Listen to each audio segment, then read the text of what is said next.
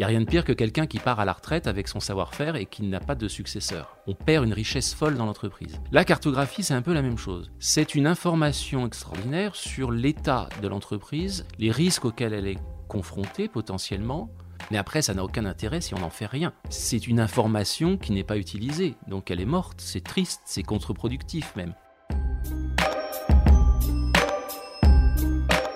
Bienvenue dans Enquête interne, le podcast proposé par Lefebvre Dalloz qui vous emmène dans les coulisses de la compliance. Vous écoutez l'épisode 5 de la saison 1. Bonjour à toutes et à tous. Enquête interne vous dévoile le quotidien des professionnels de la compliance à travers une série d'interviews. Les hommes et les femmes que nous rencontrons témoignent ici de leur vécu, ils nous livrent leurs expériences, nous partagent des anecdotes et leurs réussites. Mais ils n'oublient pas aussi les galères auxquelles tous ont dû faire face un jour. Ces portraits, pas à pas, nous amènent ainsi au plus proche de la compliance. Aujourd'hui, William Feugère, avocat spécialisé en droit pénal des affaires et en compliance, explique comment cartographier ces risques. Il revient sur les différentes étapes du processus et surtout sur la méthode à appliquer pour mener à bien ce travail de fondation du programme de compliance. On écoute ses conseils, recueillis par Stéphano Dana, rédacteur en chef de la solution compliance et éthique des affaires, et Sophie Bridier, journaliste pour Actuelle Direction Juridique. William Feugère, bonjour. Merci d'avoir accepté notre invitation. Je ne sais pas trop comment vous présenter. Vous êtes avocat au barreau de Paris, fondateur de la LegalTech Ethicorp.org, responsable de la commission ouverte Compliance et éthique des affaires du barreau de Paris depuis 2018, chargé d'enseignement à l'Université de Paris-Dauphine, ancien vice-président du Centre de médiation de l'arbitrage de Paris, Comment votre parcours vous a-t-il mené à la compliance? Mon parcours m'a conduit à la compliance de manière assez naturelle. Je suis euh, à l'origine et toujours spécialisé en, droit pénal, notamment droit pénal des affaires. Et dès les premières affaires que j'ai pu plaider, en défendant des entreprises et, des chefs d'entreprise, je me suis rendu compte, mais dès le début de ma carrière, on se trouvait en correctionnel sur des affaires qui euh, venaient d'un défaut de conseil, avec des dirigeants d'entreprise qui n'avaient absolument pas conscience d'avoir violé la loi. En droit pénal des affaires, mes clients, 95% euh, n'ont pas d'intention frauduleuse, à part quelques fraudeurs invétérés. Et je me suis dit, mais en fait, la connaissance du droit pénal et de la défense pénale est un excellent moyen de les conseiller en amont pour leur éviter ce qui est une forme d'échec, que j'adore, l'audience, mais c'est un échec pour le client. Et donc, je me suis orienté à peu près à 50-50 entre la défense et la prévention des risques, ce qu'on appelle aujourd'hui compliance en réalité. C'est ça, en fait, c'était de la compliance avant l'heure. Exactement, c'était de la compliance il y a 20 ans. Après,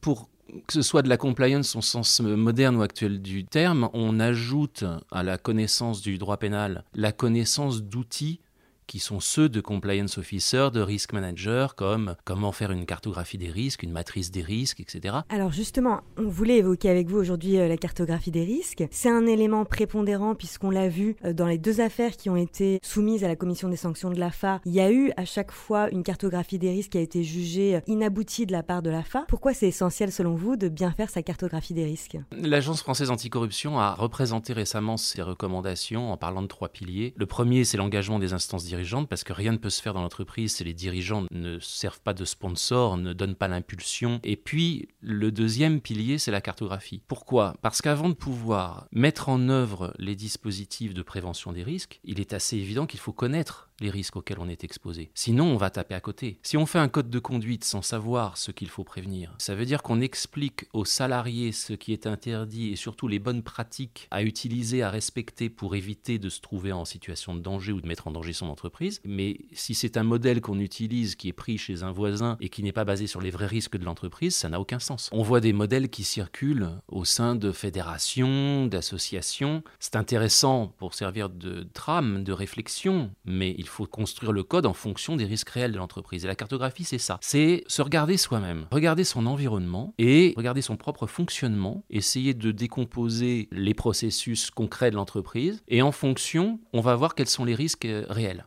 En général, ça se passe comme ça. On vous présente une cartographie des risques et vous, vous proposez de la revoir. On vous demande de créer un modèle. Comment ça se passe? J'ai un peu de tout. J'ai des clients qui viennent. Alors ça peut être soit le dirigeant qui me contacte, soit plus fréquemment le directeur juridique ou le directeur euh, conformité éthique. Et quelquefois, ils ont déjà une V1 de la cartographie. En général, le résultat, c'est un tableau Excel avec une liste de risques. Puis une hiérarchisation. On va mettre une case euh, euh, très grave, très probable, par exemple. Bon. La question, c'est de savoir comment cette liste été établie Est-ce que c'est un modèle prédéfini qu'on a, qu'on a utilisé? Est-ce qu'on s'est inspiré de la liste du voisin? Ou est-ce qu'on a vraiment analysé les processus de l'entreprise? Est-ce qu'on les a décomposés? Est-ce qu'on a discuté avec les salariés, notamment avec des opérationnels, pour voir comment ils travaillaient? Je regarde ça et en fonction, je vais dire au client si je pense que c'est, euh, ça a été bien construit, s'il n'y a pas des risques qui potentiellement ont pu être oubliés. Enfin, on verra s'il faut refaire l'exercice ou pas. S'il faut refaire, il faut toujours valoriser et je pense qu'on peut utiliser cet existant pour l'améliorer et servir de base pour faire la V2. J'ai aussi le cas fréquent qui est du chef d'entreprise ou du, ou du compliance officer qui demande à ce qu'il y ait une cartographie parce qu'il n'y en avait pas jusqu'à présent. C'est un peu moins fréquent maintenant parce que la loi Sapin 2 commence à avoir une certaine ancienneté, mais ça existe encore. Là, on part de zéro. Après, les modalités d'intervention, elles vont être variées. C'est de toute façon une co-construction. C'est-à-dire que moi, je vais commencer par demander comment fonctionne l'entreprise, l'organigramme des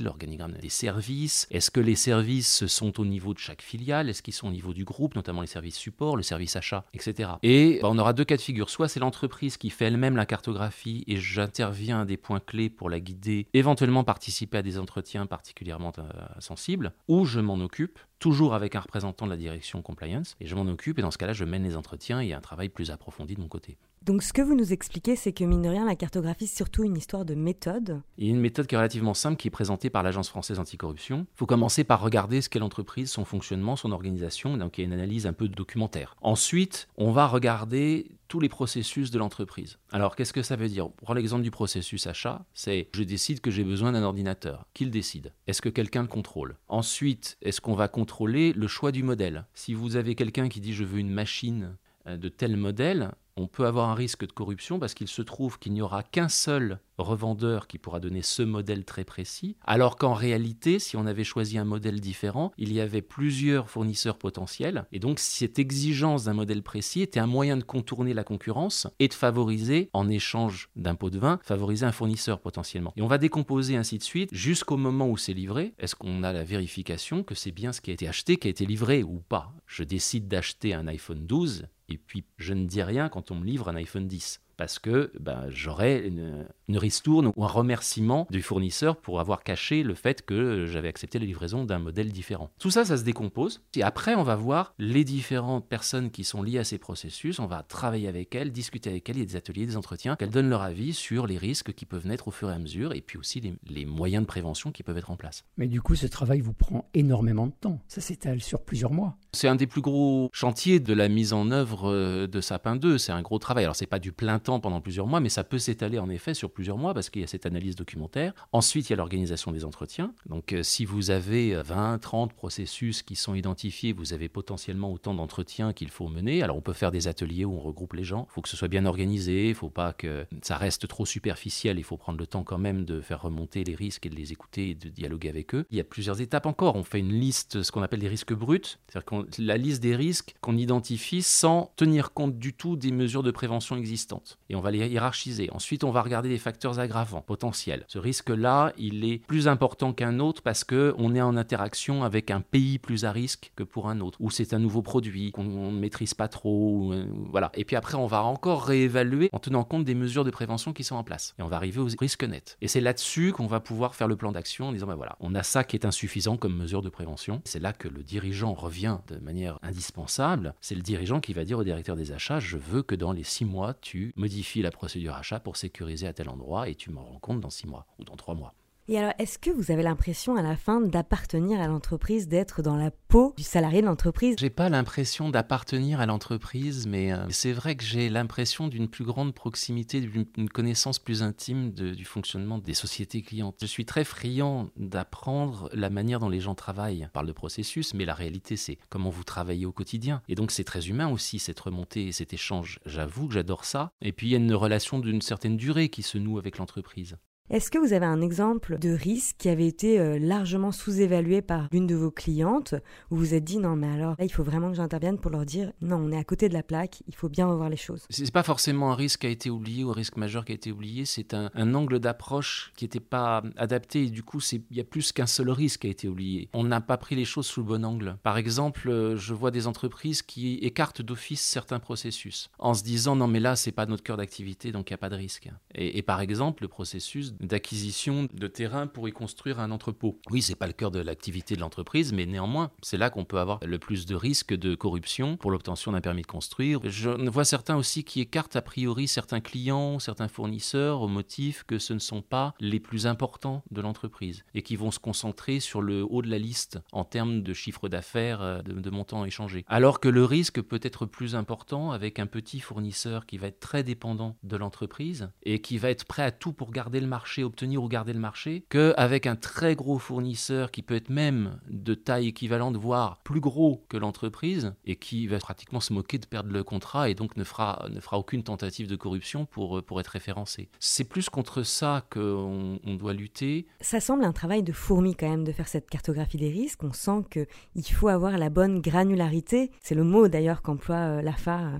face à la commission des sanctions dans l'affaire euh, Imeris. Comment on place le curseur? C'est une excellente question. En fonction de l'engagement de l'entreprise, il y a un moment où on sent qu'on a été suffisamment loin et qu'on n'aura rien de plus intéressant ou de plus pertinent, je pense. C'est très difficile à définir cette granularité. Il faut se poser la question de est-ce qu'on a été suffisamment loin dans le service concerné, dans le processus ou pas? Il y a un moment où on se rend compte que ce sera inefficace aussi. On va pas faire remonter 500 risques pour une entreprise ou 500 scénarios de risques. On va être dans un excès où on pourra pas travailler derrière non plus. Je donne pas un nombre comme ça qui soit prédéfini parce que chaque entreprise, chaque groupe, évidemment, si on a un groupe énorme, on peut avoir beaucoup de risques. Mais, mais il faut aussi penser que c'est un outil et qu'ensuite il va falloir le transformer en plan d'action et le déployer avec les autres euh, déclinaisons que sont le code de conduite, les formations. Et donc, à un moment, on va arriver à quelque chose qui serait ingérable, qui serait excessif. J'imagine qu'une fois le travail terminé d'élaboration de la cartographie des risques, ce travail ne s'arrête pas là. Vous continuez à accompagner l'entreprise beaucoup plus loin. La cartographie, c'est euh, de l'intelligence économique. Dans la partie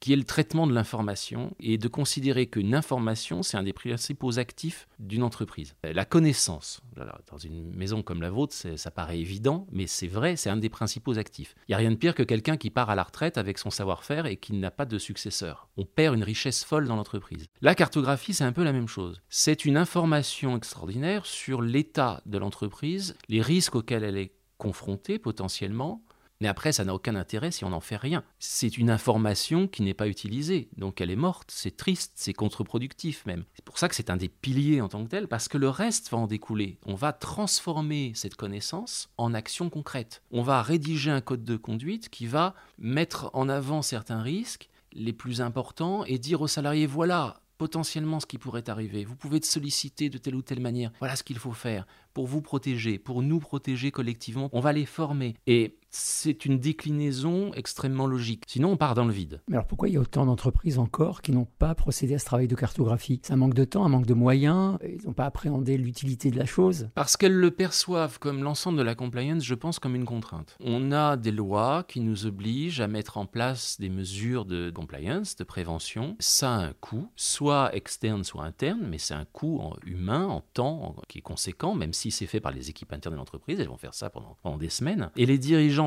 n'ont pas forcément conscience que c'est plus que ça. Si on sait comment on fonctionne et quels sont les risques auxquels on est exposé et qu'on les prévient, on a donc moins de risques de contentieux, moins de risques de subir des fraudes et donc on, fait des économies. Il y a une euh, association internationale dont je fais partie de spécialistes en, fraude, la CFE, qui fait une enquête annuelle qu'elle appelle Report to the Nations. On estime que 9 entreprises sur 10 dans le monde sont victimes de fraude et que ça représente en moyenne 5% du chiffre d'affaires. C'est colossal. Dans les fraudes, il y a les détournements de fonds commis par des salariés, il y a la corruption. Donc si on arrive à éviter ça, pour les entreprises, c'est potentiellement 5% de chiffre d'affaires économisé. On se rend compte bien souvent que les règles qui sont en vigueur ne sont pas appliquées parce qu'elles sont trop complexes, qu'elles ne sont pas en phase avec le travail quotidien. Un commercial va régulièrement nous dire bah, on me demande de remplir ça, j'y arrive pas sinon je peux pas vendre. Donc c'est aussi un travail de sécurisation en simplifiant ça que j'adore moi, c'est que c'est pas du pur droit, c'est aussi de l'opérationnel. On rentre, on met les mains dans le, dans le pétrin. Comment faire pour que la procédure soit appliquée? Et du coup, on aide les gens à travailler mieux. Et ça, c'est aussi de la productivité, c'est de la sécurisation, c'est l'intérêt de l'entreprise. Si on arrive à faire passer ce message, on va débloquer beaucoup de freins qui viennent souvent des dirigeants. Et ça va pas se débloquer en faisant peur aux dirigeants, en leur disant vous êtes responsable. Ça, ça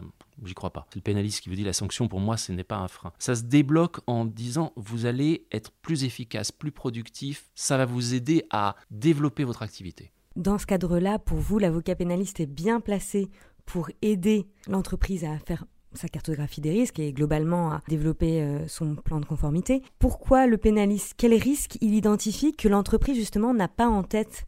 Je pense que le pénaliste, il est bien placé à deux titres. D'abord, on a l'expérience du contentieux et de la corruption, et donc, on a une connaissance qui n'est pas une connaissance théorique de la jurisprudence. Quand on discute avec un, acheteur, un commercial, on a cette expérience qui nous fait pouvoir réagir à un propos. On se dit là, ils n'ont pas conscience qu'il y a un risque et on va peut-être approfondir la discussion grâce à cette connaissance du contentieux. Il y a un deuxième élément qui est, à mon avis, trop peu mis en avant, c'est que on parle beaucoup de prévention de la corruption avec Sapin 2. Mais ce qu'on oublie, c'est que c'est une loi qui n'est pas une loi de pure prévention. C'est une loi aussi de répression. On n'arrive pas à déceler la corruption facilement. On n'arrive pas à poursuivre en temps non prescrit. On utilise quelquefois des infractions autres comme l'abus de bien social. Donc qu'est-ce qu'on fait? Bah, On va demander aux entreprises de mettre en place des procédures de prévention, mais aussi de détection avec les alertes. Et on va les inciter à révéler les faits en négociant notamment une convention judiciaire d'intérêt public qui vont permettre aux autorités d'être donc informés des choses et de poursuivre les personnes physiques qui ne peuvent pas bénéficier de la CGIP. Et on revient à la répression. Mais c'est l'entreprise qui devient un allié des pouvoirs publics et qui permet d'anticiper, détecter plus tôt, etc. Donc il y a quand même une logique répressive derrière.